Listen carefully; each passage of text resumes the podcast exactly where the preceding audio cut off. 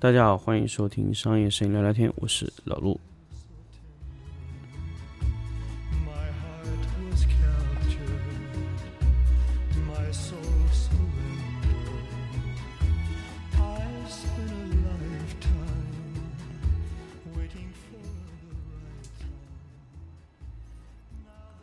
欢迎大家继续收听新的一期商业摄影聊聊天节目。那么上一期跟大家分享了关于摄影基地的话题。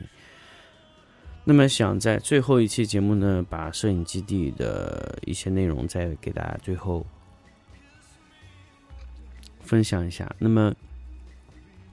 就是想跟大家说，其实我在最后的去参观的一些啊基地，收集这些基地资料。其实我想跟大家说，其实现在的基地它不仅仅是说把场景做漂亮就可以了，其实基地里还有很多很多需要去啊做的东西，比如说光线，比如说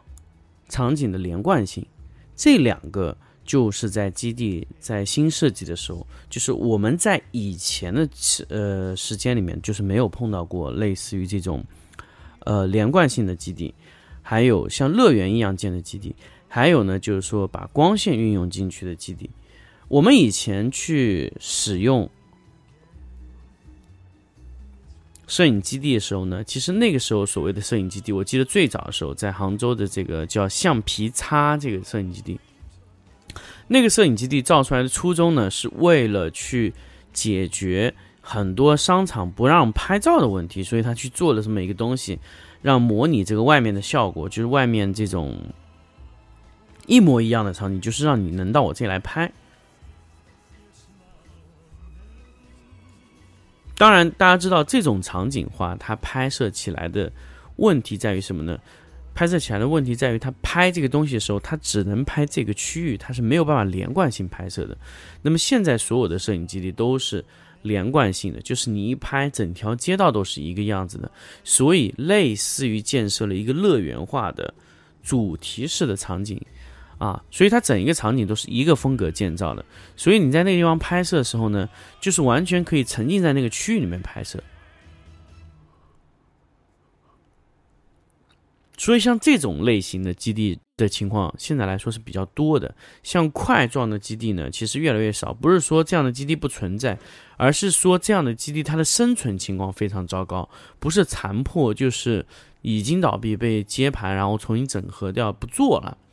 这种情况是比较多的，所以不是说没有人去做这个景，而是这种景、这种影摄影机的基本就已经被淘汰出局了。所以现在能留下来，基本都是主题化的，啊。那么这是一种，另外一种呢，就是我记得在杭州早期，呃，有一个摄影基地叫 APM，那个 APM 的基地呢，在有一年杭州的这个黄梅天的时候。一个月三十天，下了几乎二十天的雨。像我们上上一个阶段的话，也是这样。我们在杭州进入这个梅雨季的时候，就一个月几乎一个月都在下雨。所以像这样的糟糕天气呢，其实很多外景是没有办法拍的，所以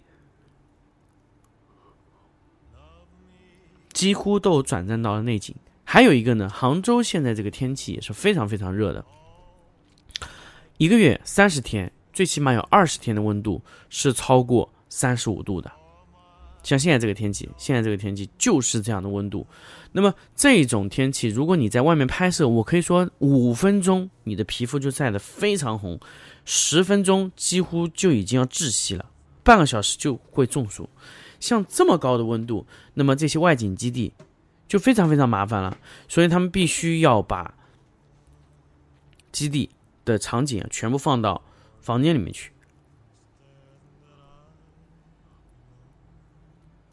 这个呢时候就诞生了很多的在室内的模拟室外的一些场景，那么室内模拟室外场景呢，里面就会全部开空调啊，里面的温度就会好很多啊。那么这种摄影基地是唯一在夏天的时候还能开放出来给大家去使用的一些摄影基地了。那么我们在使用这种摄影基地的时候呢，很多时候我们。呃，就是会去，呃，享受它的空调带来的那种效果。所以呢，它会有一些问题，比如说我们把影棚包进去，自然里面是黑的。那么怎么样把它打亮呢？是不是里面要接非常多非常多的闪光灯？起初的时候，我记得起初的时候确实是这样的，但是当年 APM 是把整一条街道用玻璃房包在了这个这个场景里面啊，早期是真的这样，后来可能有一些原因的原因呢，它就是把整个呃场景罩在了一个仓库里面，到现在也是这样。那么基于这种模式呢，其实现在杭州大部分的景都是这种模式，就是它上面顶上的顶棚啊，全部是玻璃。里面呢，就是呃开空调啊，那么楼顶的位置完全是这个窗户，所以基本上你进入到这个房间的时候呢，基本上的光线和外侧是一样的，但是空调会解决一些过热的问题啊。那么就是你在室内拍摄的时候呢，就不会太遭罪啊。那么尤其是像杭州这种。经常拍反季的这种衣服啊，其实就很痛苦，所以这种在里面拍摄就很好。那么当然，你正常的温度呢，你当然拍什么都可以，但是就是在这种特别极端的情况下，还想去生存，那就是这样。那么这种的玻璃窗户呢，基本就是两种状态：第一种是全透明的，第二种呢，它就一部分磨砂的，所以。呃，有些影棚，呃，有一些这个摄影基地啊，它是使用了这个全透明的玻璃，那么整个光线就穿进来，就是全部是软，全部是硬的。那么有一些呢，它用了一些略微磨砂的玻璃，那么它穿过来以后，硬度就会下降。那么如果你在室内去补光，想把光线打印呢，基本上你只要带一个闪光灯，扣一个标准罩，增加一些它的硬度就可以。所以。呃，光比控制好就可以回到那个硬硬度的状态。其实我还是比较嗯，倾向于把这个影棚的哦，就是它那个摄影基地的玻璃啊，改的略微柔一点点，因为里面可以调整一下它的硬度。但是呢，这个由于这个影棚它是对外出租的，也就是说来拍摄的人他可能也不懂。所以他们需要把这个拍摄弄得非常非常非常的简单，所以他必须让光线所见即所得，非常非常简单，不要用什么闪光灯、灯光，不需要，直接出来就是这种效果。所以一般来说呢，像这种，嗯，在拍摄的时候呢，基本上你们所有的呃场景啊、道具啊、光线啊。都是被摄影基地提前算计好的，你进去拍摄就可以了，完全不要考虑任何的其他情况。呃，这个就是摄影基地在一些特殊的改装上面，在最后想跟大家分享的。但是最后来说呢，其实摄影基地很多时候它并不是能赚钱的一门生意。我一直想说，就是它很难去盈利，因为大部分的精力，其实你在运营这个影棚的时候，你要保证这个影棚一直是。最新的状态，但是我一直是不看好这门生意的，因为永远你会被后来的人替换掉。为什么呢？因为他们会去造更新的、更符合现代化的场景，往往就是你前一期的成本还没有收回，你已经在投下一期的成本了。所以这种操作其实运作起来呢，其实我觉得是对于呃基地租赁的人的这个情况，我觉得是特别不利的，因为你还没有赚到钱，就已经要投下一笔钱了。所以这个情况就是，我觉得是种恶性循环，就是一直处于这种，呃，资不抵债、资不抵债，然后赚到钱再资不抵债的状态，就反正我觉得非常非常困难。到最后可能是在卖掉接手，然后可能做了很多年，微赚一点小钱。我一直是比较讨厌这种状态的，所以我自己也不愿意去做这个事情。呃，包括很以前有人想让我帮他做类似于这样的家纺类的呃基地，我觉得可能。成功性很小。如果你自己不生产图片，完全靠租赁的话，呃，难度会非常高，真的非常非常高。那当然，他希望我给他做灯光系统或者怎么样，但是我觉得这个也不是最关键的。如果你不能生产图片，你不能持续输出，只是靠租赁，我觉得这个很困难啊。因为租赁的用户他需要的是简单到真的不用动脑子的状态。简单到可以用手机直接拍摄的状态。所以不管你怎么去折腾啊，这个方案都会是很困难的一个情况。所以你一定要能去生产图片，让用户把图，呃，产品交给你就可以了。因为用户永远不会在乎他自己做能便宜还是不便宜。我一直是认为这样。如果一个用户永远在算计他拍摄要花多少钱，那我可以说这个用户他也做不长，他不可能运作的好一个啊，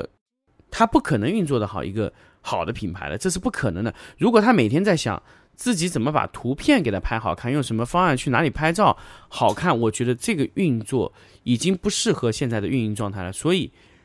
最最最最最重要的就是运营的时候，他应该考虑该花多少钱